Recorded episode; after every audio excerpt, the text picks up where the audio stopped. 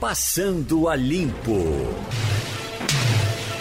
Passando a Limpo hoje, Maria Luísa Borges, Romualdo de Souza, Wagner Gomes, a contribuição de André Vieira na Rússia. Vamos logo começar com o André para ver como é que está a situação da Rússia agora. André? Olá, Geraldo, bom dia. É um prazer estar falando com você e com todos os ouvintes da Rádio Jornal. Beleza, amigo. Escute, que horas são aí agora? Nesse momento são 15 horas e 5 minutos. Você é pernambucano, André? Sou pernambucano, nascido em Recife e criado em Moreno, na região metropolitana de Recife. E por que você fez a opção de estudar medicina na Rússia? É, eu recebi um convite de um grande amigo que estuda aqui e ele me falou sobre a oportunidade de poder estudar aqui na Rússia e eu abracei essa oportunidade e acabei vindo para cá. Já fazem já faz três anos que eu resido aqui na Rússia. Você já fala russo? Já. Uhum. E você tá você faz medicina, não é isso? Faço medicina. Certo. E a, a estrutura aí é importante para você permanecer aí ou você se forma e volta para o Brasil? É, eu não pretendo exercer no Brasil. Assim que eu terminar, eu pretendo fazer minha especialização em Portugal, é, porque as oportunidades que Portugal me oferece nesse momento me parecem mais viáveis, mas as raízes nossas brasileiras a gente nunca esquece, né? Uhum. André, nesse tempo de coronavírus, você com, eh, como estudante de medicina, está trabalhando em alguma coisa ou você está reservado? É, Geraldo, todos os estudantes é, até o sexto ano, do primeiro ao sexto ano, todos foram dispensados é, das atividades práticas, ou seja, nós estamos todos recolhidos porque estamos em regime de quarentena e as atividades teóricas nós continuamos. Então eles reservaram o hospital apenas para os residentes médicos e para os profissionais já formados. Uhum. Mande um abraço especial para o doutor Hermes Wagner, que está torcendo por você. Ah, muito obrigado. Um abraço também ao doutor Hermes Wagner. E aproveitando a oportunidade, eu gostaria também de mandar um abraço para os meus pais, Lídia e Jairo. Quando o cara diz que é amigo de Hermes Wagner, eu já penso que ele é do Ibura. Você é do Ibura, é? Não. Não. Eu sou de Moreno. Ah, de Moreno, você já disse. Ah, ele também, uhum. ele também tem consultório em Moreno. Ele trabalha em Moreno, uhum. sim. Mas vamos conversar com ele, Wagner? Vamos lá, Geraldo. É o seguinte, eu queria saber de André inicialmente o que é que o leva a pensar em não voltar mais para o Brasil, porque a gente acompanha, Geraldo, por exemplo, esse programa que nós temos aí do governo do estado, é, Ganha o Mundo, não é isso? Que muitos jovens são, são é, levados para outros países para aprender inglês, espanhol, passar seis meses, um ano de intercâmbio e muitos se sentem frustrados quando tem que voltar para cá. Então, eu queria saber de André qual o sentimento dele, o que é que o leva a não querer voltar mais para o Brasil.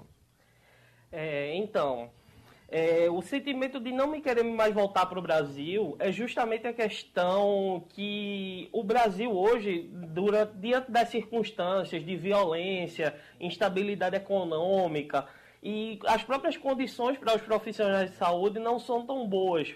Então, por isso que eu escolhi como Portugal o meu destino, a, a, quando eu me forme na universidade, e justamente eu prefiro ir para lá por oferecer toda essa infraestrutura mínima necessária.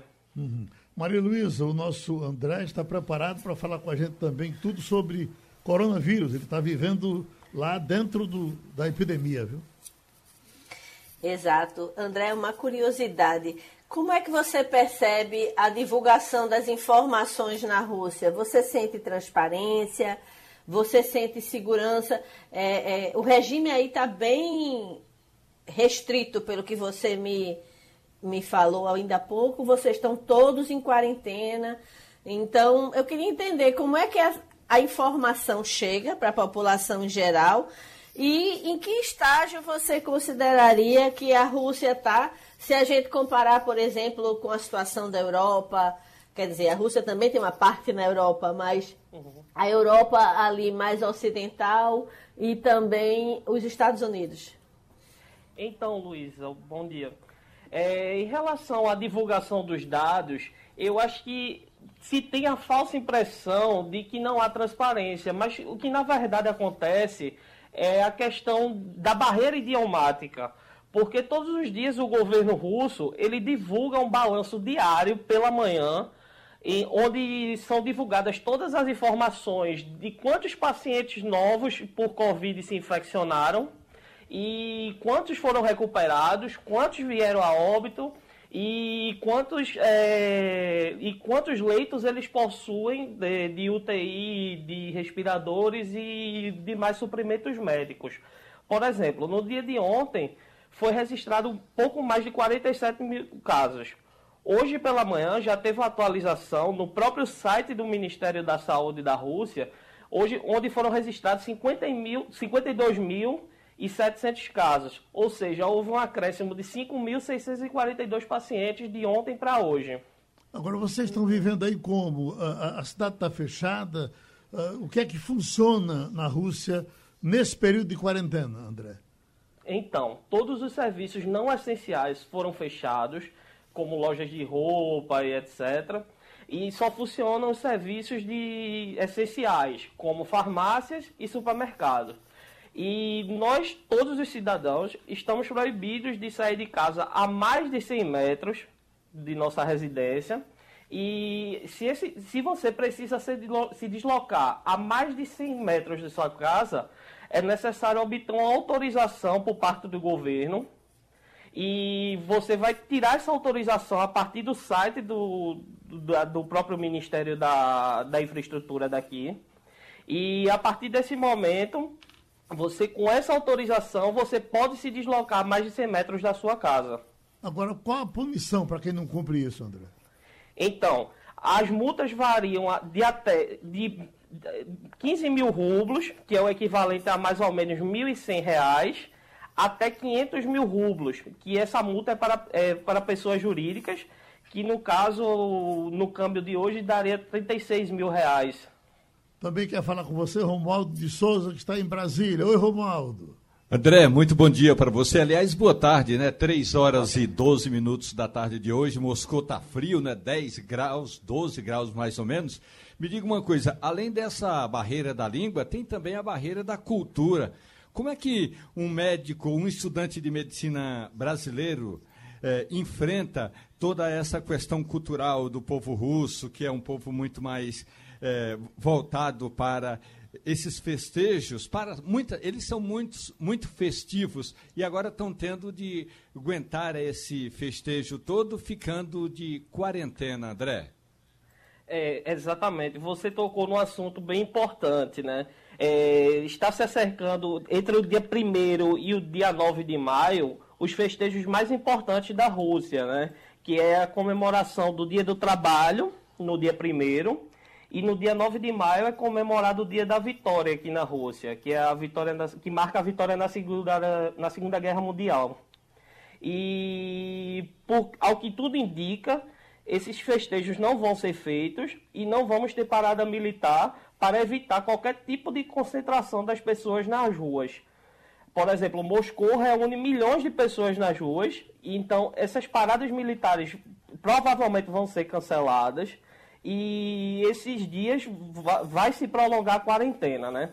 A quarentena aqui começou desde o dia, dia 17 de março e vai se, vai se prolongar até o dia 30 de abril.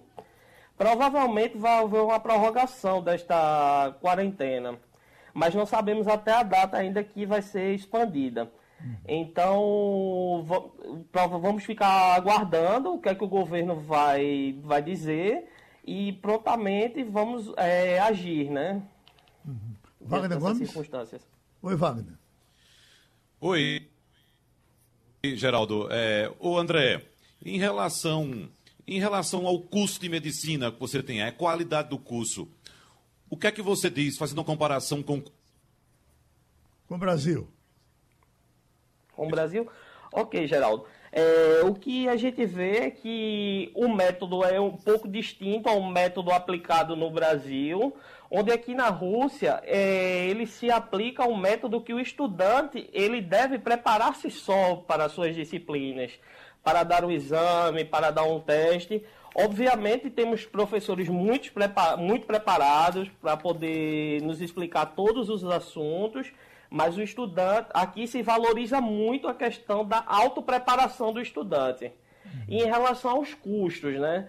Que uma, a mensalidade da universidade aqui é, chega a ser 70% mais baixa do que no Brasil. Agora, a, Rússia sempre teve uma medicina muito avançada, muitos muito, muitas descobertas científicas. É, é, poderá partir uma vacina daí para a gente? Os, os, seus pacientes aí de coronavírus estão sendo tratados com o quê? É, nesse momento, é, por exemplo, aqui na minha região, no meu estado, eu resido no sul da Rússia, mais precisamente no Cáucaso. É, temos 416 pacientes infectados, onde oito pacientes morreram e 17 pacientes estão na, nos leitos de terapia intensiva. É, esses pacientes estão sendo tratados com ventiladores mecânicos e todo o tratamento protocolar, né? Toda a, indicação da OMS está sendo seguida pela Rússia. Aqui, é... aqui tem um remédio de malária, acho que você conheceu, que está sendo muito usado e está criando, inclusive, uma questão política no Brasil, que é a, a, a cloroquina.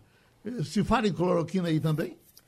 Não, até o momento não foi falado. Eu cheguei até a conversar com alguns dos meus professores para perguntar qual tipo de tratamento experimental estava sendo utilizado. Até agora eles disseram que estão sendo estudados em Moscou e até agora não foi nada novo, nada mirabolante aplicado a nenhum paciente.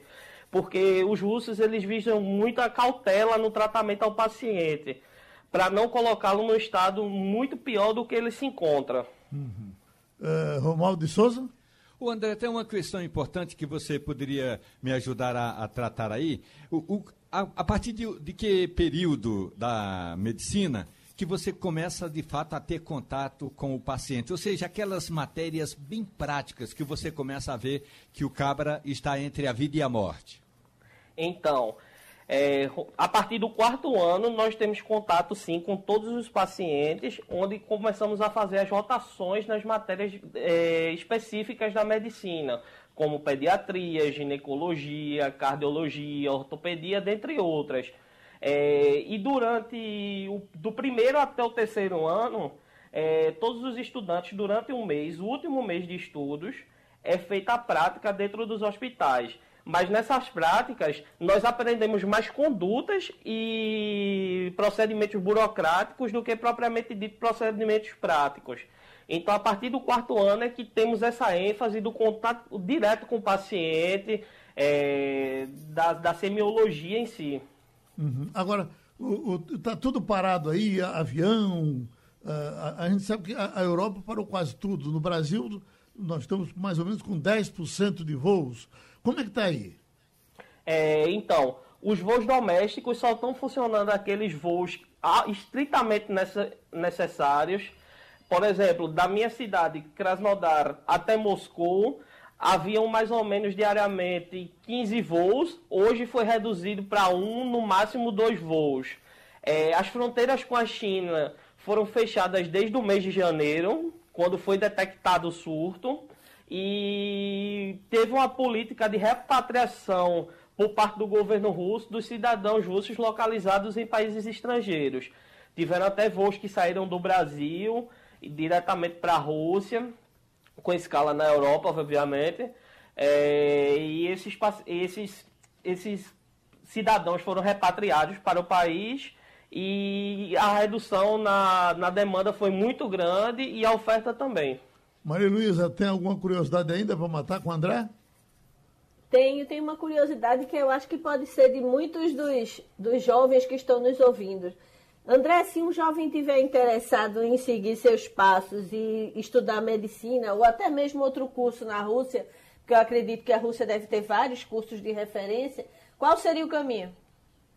Então, existem empresas que prestam serviço para, para os estudantes, para trazê-los para cá. É, esses estudantes vão estudar através de contratos. E existe o próprio site da Federação Russa, em que são oferecidas bolsas anualmente. é, não só na área de medicina, mas também para a área de engenharia, é, matemática, física, existe até engenharia aeroespacial aqui na Rússia. E qual a diferença de tratamento para você que é, que é brasileiro está aí, para quem vai de fora, e para o russo, de um modo geral? Há, há, há alguma diferença? Não, não, não, é, não é esse tipo de diferenciação. Até porque cada estudante, no primeiro ano, quando ele chega aqui na Rússia, ele passa por um processo intensivo de aprendizagem do idioma russo. E após esse processo, ele, é, ele faz o exame e após ingressar na universidade, ele já estuda com outros cidadãos russos. É óbvio que existe uma certa compreensão por parte do professor é, de entender que você é um cidadão estrangeiro e que aquele é um novo idioma, mas o tratamento é de igual para igual. gratuito para todo mundo? Uh, não. Existem estudantes que pagam e existem estudantes que recebem bolsas. Uhum. É, existem governos que têm parcerias com o governo russo, por exemplo, a Palestina, a Síria, onde, são, onde o governo desses países pagam ao governo russo para que eles possam vir estudar aqui na Rússia e as bolsas oferecidas pelo próprio governo russo aos cidadãos estrangeiros. Tá bom, André. A, a gente... Eu posso Oi. perguntar só mais uma coisa? Pois não, Maro. Quanto tempo ele demorou para aprender russo? Porque até um novo alfabeto você precisa aprender, né? Exatamente. O alfabeto cirílico, né? Então, desde o começo, a, a partir de seis meses, eu já tinha uma certa habituação com o idioma mas eu posso lhe falar que com segurança, para poder fazer as atividades cotidianas, leva de torno a um ano e a um ano e meio. Ok, obrigada. Deixa eu lhe perguntar o seguinte: nós temos inclusive aqui um. Passou uma russa aqui no estúdio e gravou para a gente aqui Pernambuco falando para o mundo em russo. É uma coisa bem interessante. Eu queria que você, por gentileza, dissesse para ver se ela está dizendo, se ela nos disse corretamente aqui ou nos enganou. Como é que você diz? Diga para mim em russo, por gentileza, Pernambuco falando, Rádio Jornal do Comércio, Pernambuco falando para o mundo. Uh, Rádio Jornal de Comércio, uh, uh, Gavariat Liavsiemire. Deu a bexiga. Tá bom, amigo. A gente, a gente vai lhe procurar outras vezes, tá certo? Tudo bem, Geraldo. Muito obrigado. agradeço a oportunidade. Escute a russa, porque a russa é diferente de você. Quer ver? Escute ela.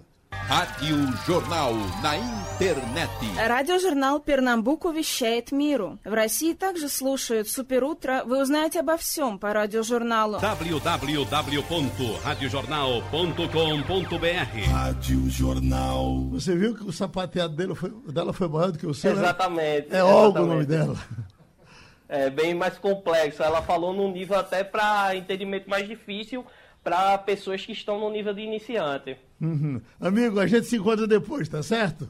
Tudo bem, Geraldo. Um abraço. Um, um abraço. vocês. Moreno lhe recebe com alegria. Quer mais, quer mais um recado para Moreno, não? Ah, gostaria de mandar um abraço para todas as pessoas que estão, meus amigos que estão me escutando e para todas as pessoas de Moreno. E era isso. Felicidade. Maria Luísa, uh, tem uma coisa, rapaz, que a gente às vezes fica com vergonha de ser gente. Isso que está acontecendo, e cada vez mais chegam reclamações, de condomínios no Brasil todo, não sei se isoladamente aqui em Pernambuco já aconteceu, mas em diversos condomínios onde os médicos e enfermeiros estão sendo discriminados porque estão sendo considerados eh, eh, contaminadores das pessoas que moram nos condomínios. Não é um absurdo que eles sejam tratados dessa forma, Malu? Eu acho que é como você diz, a gente até duvida da humanidade, né? Não é? A gente teve um caso aqui, nós inclusive ouvimos a profissional que pediu reserva, ela não queria é, expor mais, porque a, a, o relato dela acabou viralizando. Um edifício de luxo aqui no Recife que chegou a pensar em reservar um elevador para uso exclusivo dos profissionais de saúde.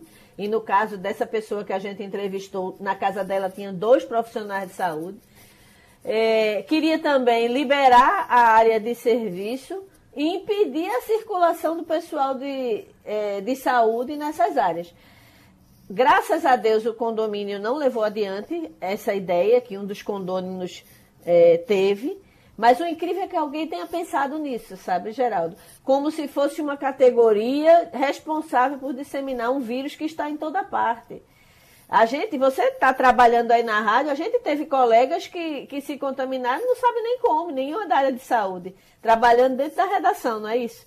Então, a gente tem casos por toda parte. Eu tenho casos já confirmados na minha família e simplesmente isso é, é, é normal. É, é, é, a gente tem um vírus circulando e o fato de você isolar uma categoria não vai fazer nada mais do que mostrar o quão preconceituoso você é.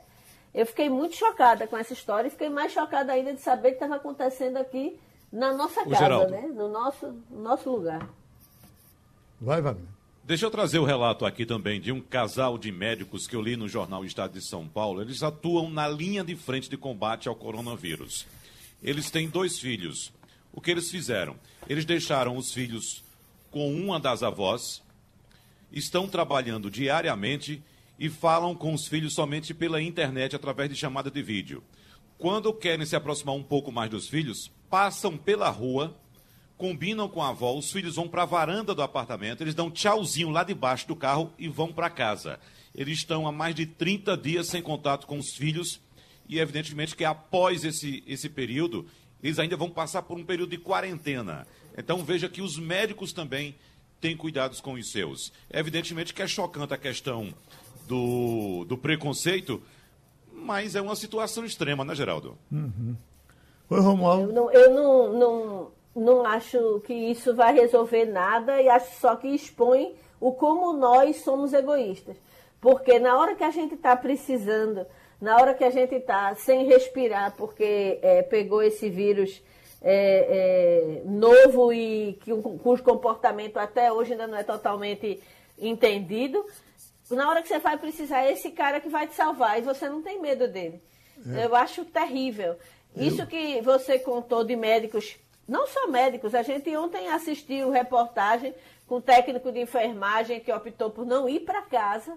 Né? Eu tenho caso de amiga querida cuja filha médica alugou um flat para não ir para casa porque podia expor os avós.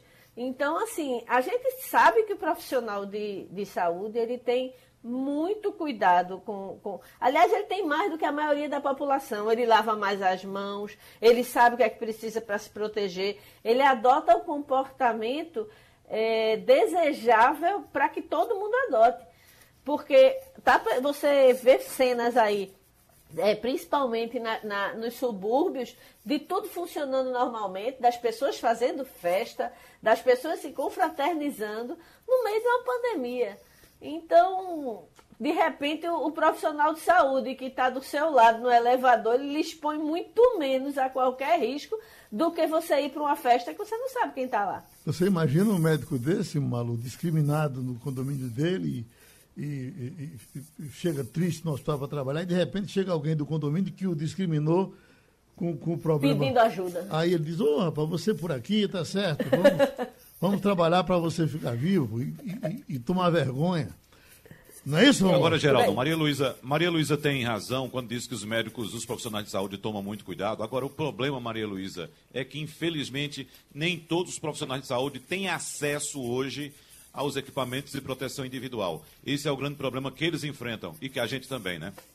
Fizemos essa denúncia gravíssima hoje no Jornal do Comércio é, falamos com é, técnica de enfermagem que denunciou a situação numa, numa emergência. Ela é de traumatologia, diz que está sendo exposta ao Covid porque o vírus está em todas as enfermarias. Não tem essa história de isolamento. A pessoa pode estar. Tá, é, uma, é como uma gripe. Você passou aqui, pegou num objeto contaminado, acabou. Então ela disse que eu estou sendo exposta e eu não estou usando equipamento adequado porque eu não sou considerada é, é, pessoa de risco porque não estou na ala onde estão os pacientes de Covid. Mas a Covid está em todo canto, ela está cercando a gente. Então não adianta você achar que isolando uma categoria, uma, um doente, né? E 85% dos doentes não tem sintoma nenhum, tá apertando tua mão, tá te passando uma caneta para você usar, está tá compartilhando objeto. Então, assim, 85% dos contaminados não têm sintomas. Isso é que é a, a, a grande a grande crueldade dessa epidemia. Você não sabe onde ela está. Levi está em Portugal. Diz aqui em Portugal, seguimos a quarentena. Em maio, o governo português já começa a reabrir, aos poucos, escolas e comércios locais. No domingo, embarcaram cerca de mil brasileiros repatriados pelo governo brasileiro em um voo fretado pela TAP.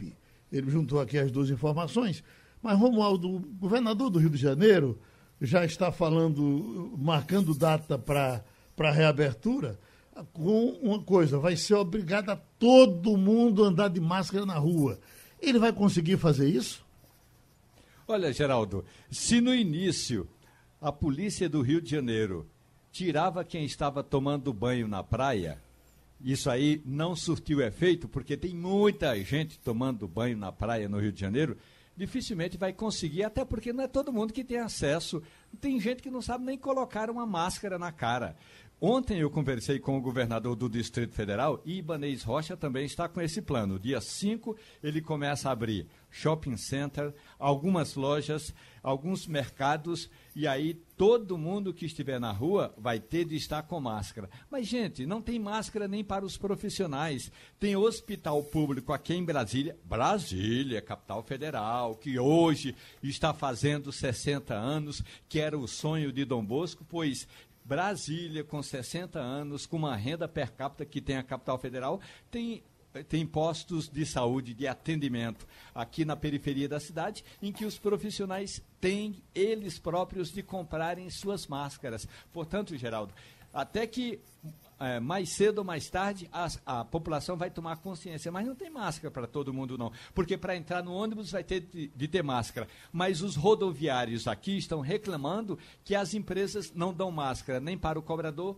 nem para o motorista. Então, se não tem máscara nem para os profissionais que estão ali, ó, dirigindo ou cobrando a passagem no ônibus, vai ter máscara para todo mundo. Vai ser muito difícil, Geraldo. Tanto no Rio como em Brasília. A sua opinião, Maria Luiz, sobre essa retomada que um dia vai ter que acontecer, né? Veja, o ministro ontem divulgou um vídeo, é, não tinha muitos detalhes, mas a tese ela faz muito sentido. Qual é a tese? Testar em massa, ele prevê 46, 46 milhões de testes, o que é muita coisa, é praticamente um quarto da população brasileira. É, e com isso ele poder traçar um plano de retomada. Se se conseguir fazer isso, faz todo sentido. Mas como o ministro não falou em coletiva, ele apenas gravou um vídeo e divulgou, não foi possível perguntar, por exemplo, quando esses testes começam, se esses testes já foram adquiridos, em quanto tempo ele pretende fazer essa testagem em massa e em quanto tempo esse projeto de liberação gradual é, seria implementado. Então, a gente não tem nenhum detalhe, mas faz muito sentido a tese. A questão é, é importante ter informação. É importante, não é crucial. Sem informação não se toma é, nenhuma decisão lógica. Hoje o Brasil trabalha com voo cego. A gente sabe que tem muito mais casos do que são notificados.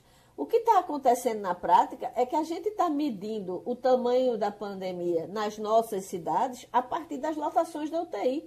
E vamos combinar, Recife, que é um polo médico, que montou hospital de campanha, que se preparou, há semanas se prepara para essa chegada, está com 99% dos leitos ocupados. Então, essa é a realidade da pandemia. Óbvio que a gente não tem só 2 mil pessoas contaminadas. Não tem como ter 2 mil pessoas contaminadas e 99% das UTIs lotadas. Se apenas uma parcela mínima dos contaminados é que vão requerer UTI. Então, os indícios são de que os números são muito mais graves do que o que a gente é, vê na prática por falta de teste. Você, hoje, para tentar testar, até na rede privada, tem fila de espera. E pouquíssimas pessoas podem arcar com o custo de fazer um teste privado. 300 então, reais. Ou, o, o, pois é, em média. Uhum. Tem mais caro que isso. No Recife chega a 390. Uhum. Pois Agora, é. Então, o que, é. A gente, o que a gente precisa é, é, realmente é de informação. Acho que o ministro deu é, a pista de que tem uma trilha racional a seguir. A questão é, ele não deu detalhes e a gente não tem tempo, Geraldo. O Rio... É tipo assim, a, a, Agora, a Geraldo, está chegando. O, o, Rio Grande do Sul e, e, São Paulo, que também já estão pensando em, em, em retomada, estão com a ideia de retomar pelas cidades menores e, e, nos lugares onde o vírus menos contaminou. Porque você fica pensando. Isso já está acontecendo no Rio Grande do Sul, Geraldo. No Rio Grande do Sul, exato. Então, você imagina. Santa Catarina também. Imagina, Wagner, gramado. Como é que fica gramado que vive tudo do turismo e vai ficar parada por quanto tempo? Até porque ela, ela, o, o Geraldo. e para ela retomar. Vai demorar, Geraldo. Para ela, ela retomar é mais difícil, né? Porque aí vai ter que ter o um avião a de situação... volta. O setor turístico vai ser o último a ser retomado. Uhum. A situação de Gramado é muito difícil, porque Gramado depende não somente de gente, mas depende de voos. Hoje nós temos 90% das aeronaves brasileiras em solo. Então imagina a situação de quem pretende ir para Gramado, aí vai pensar, bom, eu vou colocar minha família em qual avião, vai ter voo, né? Uhum. Quais são as condições de segurança sanitárias que eu vou ter dentro desse voo? Então a situação de Gramado é bastante Agora, Maria Luísa, com relação. A, a, o, o turismo não vai voltar numa boa. Com relação a esses 99%, Maria Luiz, é, na minha cabeça, isso, eu, eu, entendi que o, o, secretário se refere só aos, aos hospitais do Estado. Ele acho que não somou a prefeitura, já que a prefeitura tem aqui, por exemplo, uh, perto da gente, aqui na Rua da Aurora, um, um, um hospital de campanha que estaria atendendo as pessoas. Tem outro. Geraldo. O secretário diz na entrevista que foi, publicada hoje uhum. que tem doente do Recife sendo atendido na UTI de Caruaru. Ah, Ele está manejando os doentes entre as cidades.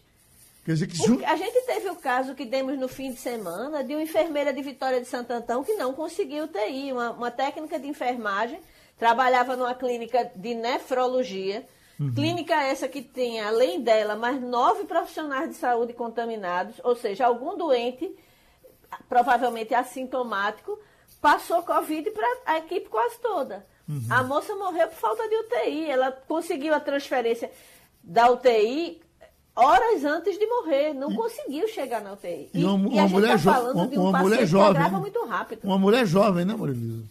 Isso, 29, 30 anos. Uma, uma moça deixar a filhinha de seis anos de idade, dá uma dor no coração. Aquilo ali me deprimiu profundamente. Porque você ser profissional de saúde, saber o que você está enfrentando e o desespero de não conseguir a transferência. Geraldo, você imagina quem está numa área remota, numa cidade do interior. Não chega, Geraldo. Você não aguenta ficar na ambulância horas e horas esperando chegar no, no, hospital de referência para ser atendido, não. A gente está tratando de uma, de uma é, doença que, quando agrava, ela agrava de forma muito rápida e muito cruel. A pessoa fica, como todos os doentes descrevem, morrendo afogado no seco. É terrível. Então, você imagina o que é essa sensação por horas e horas e horas. Eu que sou asmática, entro em desespero só de imaginar. Clidenor Moura, é de Boa Viagem, elogia a ação do grupo JCPM em disponibilizar computadores e pessoas para ajudar a fazer o cadastramento do auxílio emergencial.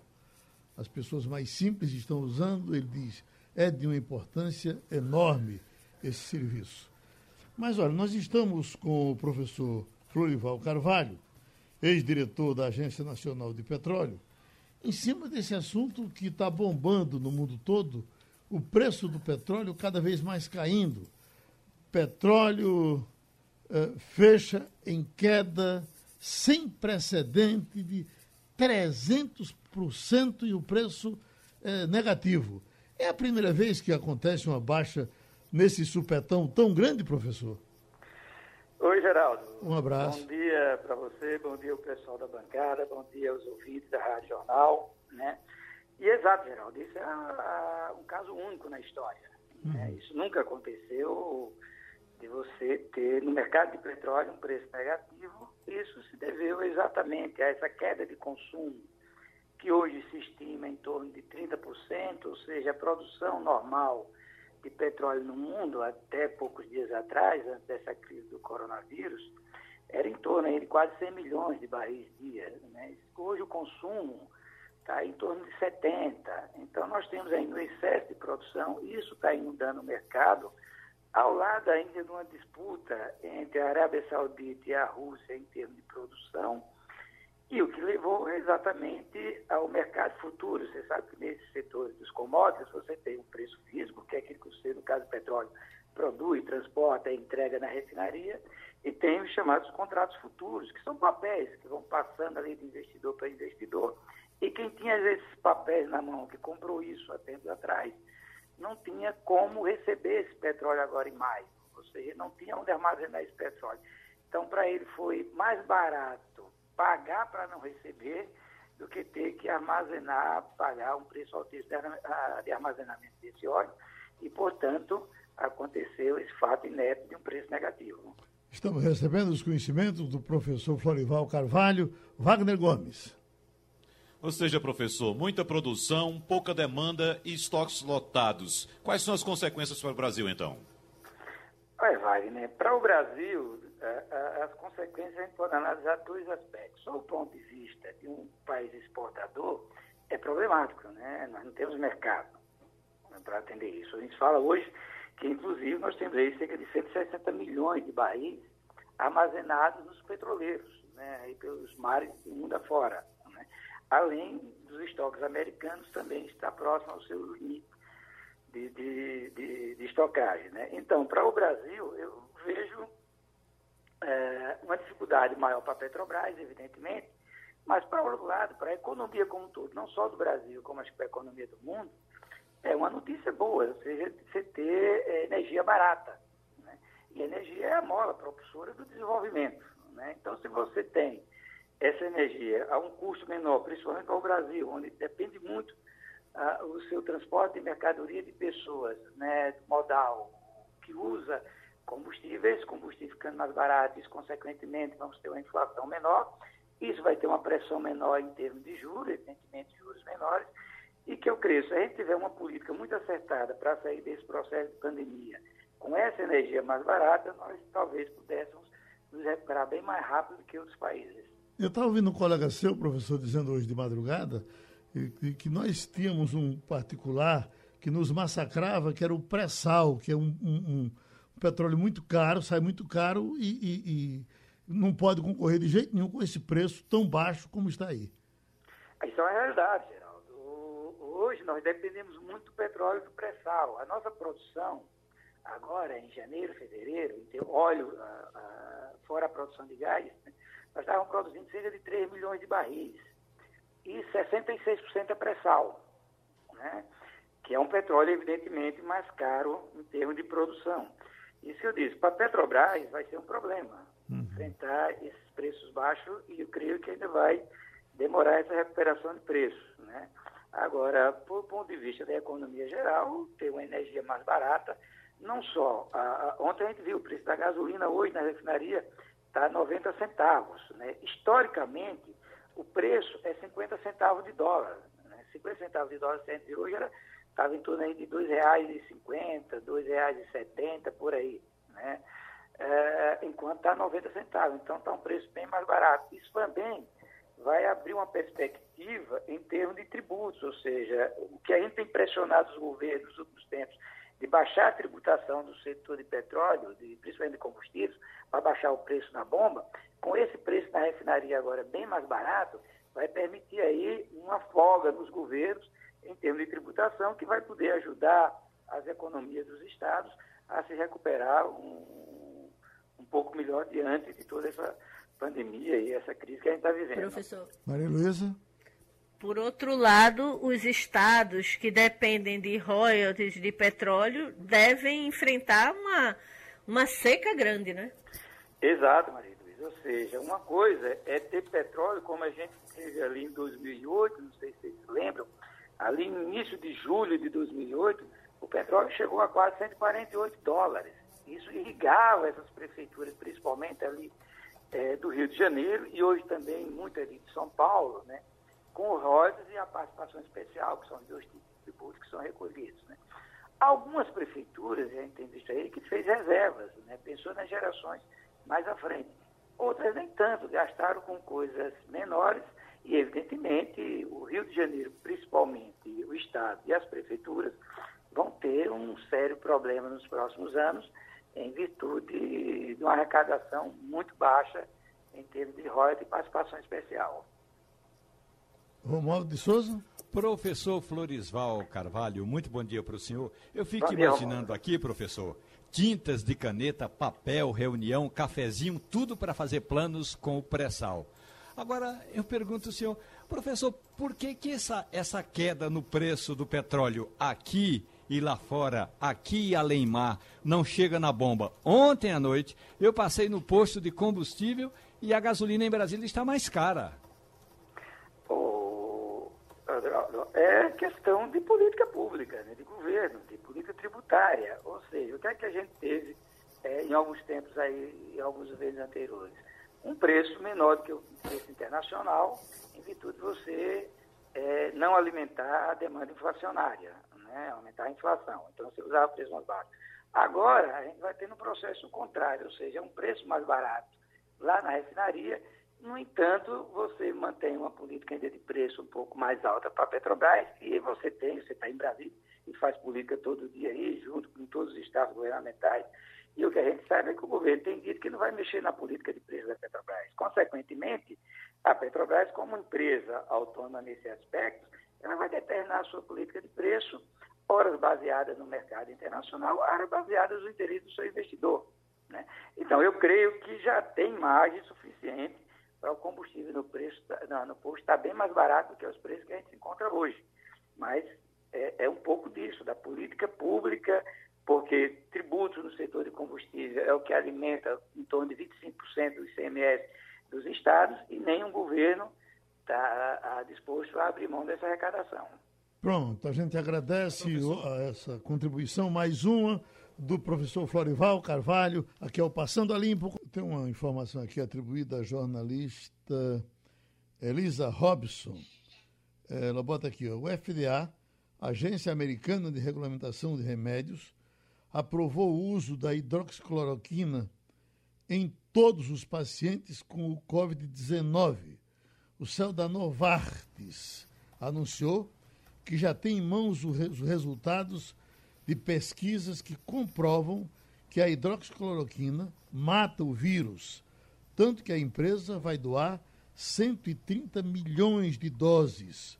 O custo médio do medicamento no mundo é de 4 dólares e 65 centos por mês. Ou seja, tudo indica que a solução vai chegar bem antes do que se esperava que chegasse. Quer dizer, ainda não é a vacina. A solução mesmo ideal é a vacina, mas antes da vacina, eh, me parece que vem essa confirmação de que o Novartis está investindo nesse, nesse medicamento e, eh, enfim, o mundo vai adotá-lo. O, o, Geraldo, eu não tenho conhecimento dessa reportagem. A notícia que eu localizei de ontem é da Novartis fechando acordo com autoridades americanas para testar a hidroxicloroquina. Sei. Não ah. para prescrever de forma é, generalizada para todos os pacientes. Uhum. Essa notícia que você vê, você, você leu aonde? Eu, não, eu desconheço, eu realmente eu, não vi eu, nada. Estou recebendo agora pelo zap. É, é, é por isso que eu estou lhe consultando. Mas qual é a fonte? Está vindo de casa. Sim, mas veja, ele está citando um determinado periódico, um, um jornal, tá, tá botando um, nome... a imprensa especializada. Não, só, só, tem o nome de uma jornalista. A jornalista é Elisa Robson, não sei quem é, e ela Nem traz eu. essa informação. Ah, bom, aí. Bom, e que o Desconheço. Novo... Realmente é melhor pedir para a produção apurar do que a gente certo. terminar causando um, um não sei, né? A pessoa pode ficar confusa, né? É. Sem saber, e agora? Vou ou não vou? Eu, eu, não eu realmente não vi essa informação. É, o que a gente está tendo realmente é que esse é, é, hidrocloroquina quase está todo mundo usando. Os meus amigos médicos que tiveram o contato com o vírus, tiveram problemas, sem exceção, é, partiram, também, também usaram. Está chegando mais aqui. É uma coisa grande. Eu vou passar para você e vou passar aqui para o pessoal da redação. É, na verdade, o mais importante é saber de onde vem a informação. Uhum. Porque se for simplesmente um texto sem origem, sem é, um, uma referência que seja de credibilidade, é muito difícil a gente, a gente dar fé de ofício, né? Uhum. Agora, está sendo usado já largamente, por exemplo, Israel. Como teste, mas... ele está sendo testado em todo canto. Em todo canto. Né? Agora, Aqui... já houve casos, por exemplo, em que testes foram suspensos porque provocaram problemas cardíacos nos pacientes. A pessoa já está no estado grave e entra uma arritmia cardíaca, agrava ainda mais a situação. Uhum. Então, realmente, a, a, prescrição, o que eu tenho de notícia a respeito da, do laboratório que você citou, é que ele fechou um acordo com as autoridades americanas para testar em 440 pacientes. Essa notícia é de ontem, uhum. certo? E aí, fora essa, eu realmente não, não é. localizei nenhuma outra falando do uso como prescrição já recomendada. A, a, a dúvida, a, a diferença da, da, minha informação aqui para a sua é de que ela aqui diz que o laboratório confirma que já fez os testes e é tanto que já está fazendo a doação de 130 milhões de doses para ajudar no combate. Mas vamos em frente. É importante né? mandar a, a, produção apurar para a gente dar essa informação com mais embasamento, não é? Porque eu, uhum. realmente eu não vi. Ô Romualdo, eu tenho escutado algumas Até porque, Oi. Não, é só para dizer que a cloroquina virou bandeira política no Brasil também, né? É, mas a essa altura, é, é, a gente certamente vai sair da bandeira política e vai entrar nela. Se eu pegasse essa doença, eu perguntava, perguntaria logo mesmo, doutor, o senhor vai aplicar isso em mim? E Wagner também faria isso. Ou não? Não, claro que faria. É, você, Se você, você tiver problema cardíaco, é melhor não. Mas, é, exatamente. Agora, se tiver algum problema persistente, é. claro que não. É evidentemente que, que, a essa altura da vida, os, os, os, a gente sempre diz, paciente consulte o médico. Para tudo na vida, coisa de saúde, tem que perguntar ao médico. Né? Quando você, é. você não vai tomar por sua o, conta, né? O Geraldo, eu localizei uma informação sobre a Novartis, mas ela é de uma, de uma publicação do mercado farmacêutico e não é nova, não, é de 23 de março. Uhum. Dizendo que ela iria doar 130 milhões de doses. Uh, mas não é nos Estados Unidos, é, a, notícia é daqui. Ah, dizendo que ela doaria para o teste aqui.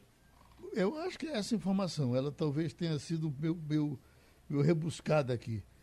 Mas deixa eu passar para. Porque não é nova, não, é do dia 23 de março. Pronto, então eu demorei a receber. Ô, ô, Romualdo, eu tenho escutado algumas críticas uh, ao ministro Sérgio Moro, que eu acho tão descabidas, até de, de órgãos importantes da, da imprensa, uh, reclamando porque Sérgio Moro não, uh, não deu um chega para lá em, em, em, em, Bolsonaro por conta do que ele, daquele, daquele show que ele fez na frente do quartel para as pessoas que estavam lá naquele, naquele movimento. Não, que o ministro deveria ter entrado e ter descredenciado o presidente da República. Ora, e se ele entrasse, a gente já, todo mundo já ia dizer, mas rapaz, esse governo não se entende nem internamente. Ele, eu acho que ele ficar calado é, é mais ou menos no papel dele. Não vamos pensar que os ministros todos estão dispostos a praticar um araquiri para falar mal do presidente toda vez que o presidente errar, até porque esse presidente erra um bocado, né? Nem o Mandetta que estava com aquela popularidade toda e se saísse tripudiando no, no lombo de Bolsonaro sairia bem, nem Mandetta fez isso. O ministro Sérgio Moro não está no Brasil e deixou essa missão juridicamente falando, para o Ministério Público. É o Procurador-Geral da República que tem que dar início ou acatar é, alguma provocação. Eu acredito que o ministro Sérgio Moro, que está na moita faz um bom tempo, está na moita, está intocado, não está falando muito, não está aparecendo. O ministro Sérgio Moro está passando a chuva ou uma pequena chuva no governo do presidente Jair Bolsonaro. O que ele tinha de fazer, ele já fez como juiz, no ministério não tem feito, eh, ou não tem sido a resposta ideal de que a sociedade precisa. Então, Geraldo, ele está passando uma, uma chuva, uma chuva de verão, daqui a pouco ele sai, então ele não está disposto a, a peitar o presidente da República é o pedágio que paga Sérgio Moro para se tornar mais tarde ministro do Supremo Tribunal Federal. Wagner, está repercutindo nacionalmente ainda aquela até você postou no nosso grupo no fim de semana, daquele senhor que desacatou os guardas na, na beira da praia. Tinha uma proibição, o guarda estava lá cumprindo ordem e ele queria passar por aquele canto, ou passava ou o mundo se acabava. E aí já saiu agora uma decisão uh, do ministro Alexandre Moraes dizendo que o direito de, de vir tem limites. Nesse caso, como nós estamos enfrentando um problema sério de saúde, evidentemente que quando você chega em algum lugar que o guarda diz, o senhor não pode passar por aqui, porque senão o senhor, vai pegar fogo ali na frente. Você desvia e vai pelo outro lado. Era mais ou menos o que se esperava, né? Geraldo, o direito constitucional de ir e vir tem limites na própria Constituição. Em caso de emergência pública, como estamos vivendo agora, esse direito de ir e vir passa a ter limitações. E esse era o caso. Ali havia um decreto, ou há um decreto estadual, do governo estadual, de fechamento daquele espaço público. Então, o cidadão teria a obrigação de respeitar o decreto. Ele pode até discordar, mas ele não pode desrespeitar a, a ordem do governo para que aquele espaço seja fechado. E ele decidiu, estava de forma desaforada, ele tinha outro caminho para ir. Mas ele queria passar por ali só para dizer que podia desobedecer. É, é, é, haja e vir, né? Exatamente. Isso foi bastante discutido no fim de semana, mas pelo que eu entendi, né, as discussões em mídias sociais, a maioria das pessoas deu razão à ação policial, porque de fato a, a, a autoridade policial foi frontalmente desrespeitada naquele caso. Uhum. Tem, uh, notícia de hoje, consignado, consignados podem ser alterados. Alguns estão informando já como definitiva essa informação, mas foi uma decisão de justiça aí de Brasília, uh, e certamente tem algum grau de apelação, porque por essa decisão os aposentados teriam quatro meses para não pagar os empréstimos consignados. Isso será que vai prosperar?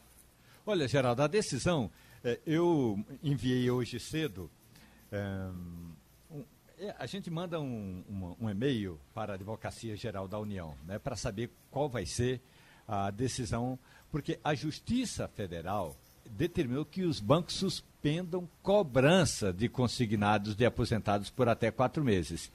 Essa decisão certamente eh, vai para mão para as mãos do ministro da Economia, vai para a mão do ministro eh, da Justiça. Então, somente depois é que a Advocacia Geral da União vai apelar. Agora, é obrigação da AGU apelar. Então, eu, eu, estou esperando aqui uma resposta da Advocacia Geral da União. Mas, Geraldo, essa conversa, o ministro uh, ministro da Economia Paulo Guedes, no dia 17 de março, portanto, mais de um mês atrás, ele já falava, quando ele anunciou algumas medidas, ele já falava que era necessário suspender por algum tempo.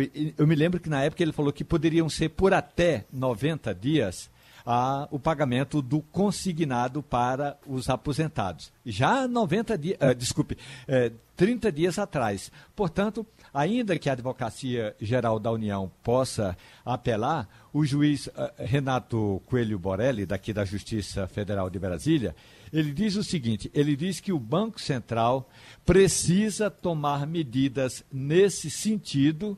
É, não, até porque é, a, a, o, o, o rendimento ou os vencimentos dos aposentados e pensionistas estão todos eles comprometidos. É o que diz o juiz. Então, agora vamos esperar qual vai ser a decisão eh, da Advocacia Geral da União. Mas o governo federal já havia falado, sim, que era preciso pensar eh, em suspender temporariamente o pagamento desse crédito consignado.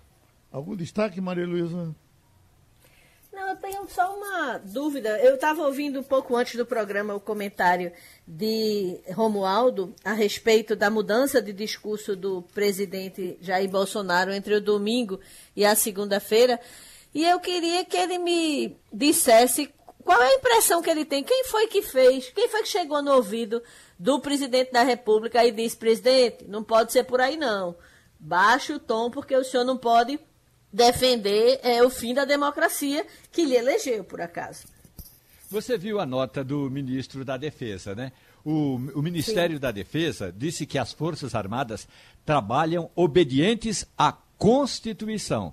Então, a, a nota assinada pelo general Fernando Azevedo Silva eh, toca nesse ponto. Então, eh, ontem pela manhã, antes de sair para dar aquelas aquelas declarações dizendo que eu sou a Constituição, o presidente Jair Bolsonaro já tinha se aconselhado com o general Braga Neto, que é o ministro da Casa Civil da Presidência da República, tinha falado por telefone com o ministro da Defesa, Fernando Azevedo Silva, porque no domingo o presidente não cumprimentou as Forças Armadas pelo dia do. Quer dizer, não cumprimentou o Exército pelo seu dia, porque o domingo foi o dia do Exército. Então, tudo isso foi muito sentido na caserna. Então, a nota do ministro da Defesa foi colocando é, literalmente o ponto é, no, no, no, lugar certo. As Forças Armadas são obedientes à Constituição.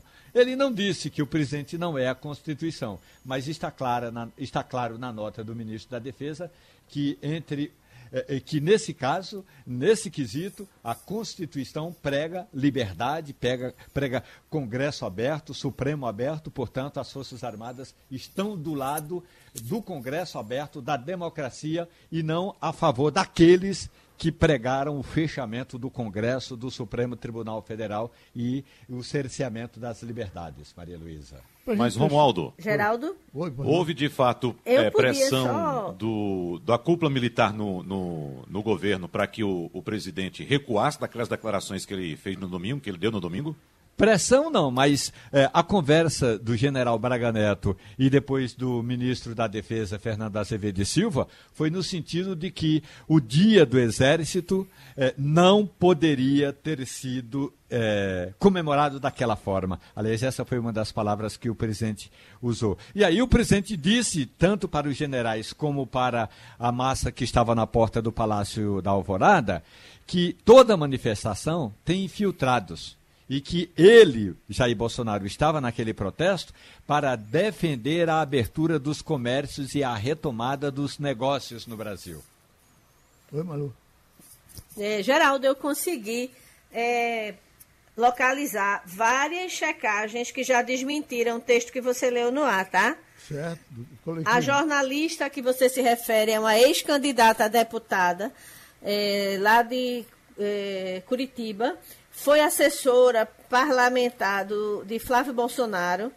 Ela escreveu no Facebook dela, no dia 30 de março, essa informação, é, dizendo que a FDA teria liberado. Posteriormente, ela deletou a informação da FDA e deixou o restante da, da informação sobre a hidroxicloroquina. É, e fez live sobre a postagem e tudo mais, mas já foi desmentido é, por agências de checagem, pelo projeto Comprova, agência aos fatos, agência Lupa. A, o desmentido também está no Estadão. Então, o que há de verdade é que a cloroquina está liberada para testes. Sim. É falsa a informação de que a agência americana liberou para uso generalizado em todos os doentes. Ótimo, Malu, você me... Por isso que é preciso ter muito cuidado com esse tipo de informação, porque, como eu disse, a cloroquina virou bandeira política aqui no Brasil. Não, mas eu tive cuidado. Exato. Eu, eu tive cuidado. Eu disse aqui, com todo. Eu não, não afirmei, a notícia estava chegando, eu tinha certeza que Maria Luísa ia encontrar um jeito de, de, de, de trazer a informação correta. Ô, Geraldo. Oi. É por isso que a comunidade científica no Brasil está literalmente uma arara com o ministro Marcos Pontes da Ciência e Tecnologia. Semana passada, ele disse que tinha um remédio secreto que no mais tardar em 30 dias seria mostrado à comunidade internacional e que era batata para acabar com o vírus. A gente sabe que a, se fosse assim, todos os laboratórios já tinham lançado esse remédio. Ele estava se referindo a um, um vermífugo. Portanto, na prática, Anitta. o ministro que estava querendo. É, digamos, dar uma palavrinha com a imprensa sobre assuntos importantes, ele que defende aquela, aquele monitoramento via eletrônica e o presidente da República não deixou, o ministro meio que pisou na bola e foi é, é, até criticado pela comunidade científica. Geraldo. rapidinho, só Nidazoxanida, um remédio para verme. Para verme, melhor dizendo. Operação Maranhão. E pode ser até que tenha é, bastante eficácia, mas é muito precipitado, principalmente vindo de alguém que tem toda uma ligação com a área científica, como é o ministro Marcos Pontes, é, o anúncio do início de um estudo como sendo algo que em um mês teria resolvido o problema. E ele falava em 94% de, de, de eficiência, né?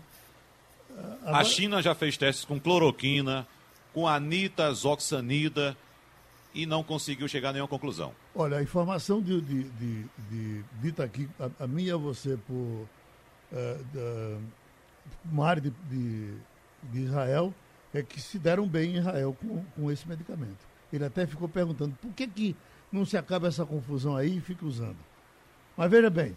O que fez tem... Israel se dar bem, Geraldo, foi a política de isolamento social bastante efetiva, muito efetiva. Inclusive tendo que lidar com as questões religiosas locais. Agora, se você pegar essa doença, eu vou lhe tratar com cloroquina, viu?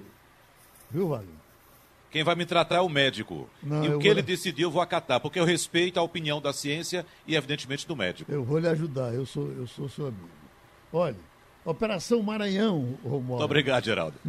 Operação Maranhão, Romualdo. É, é, essa coisa da Etiópia, por respiradores, foi, foi ilegal e envolvidos serão processados. Isso é um problema que envolve o governador do Maranhão, Flávio Dino, e o negócio aqui vem tão danado. Ó. A Receita Federal afirma que a operação feita pelo governador do Maranhão para trazer 107 respiradores da China foi ilegal. Por isso, tomará as medidas legais cabíveis.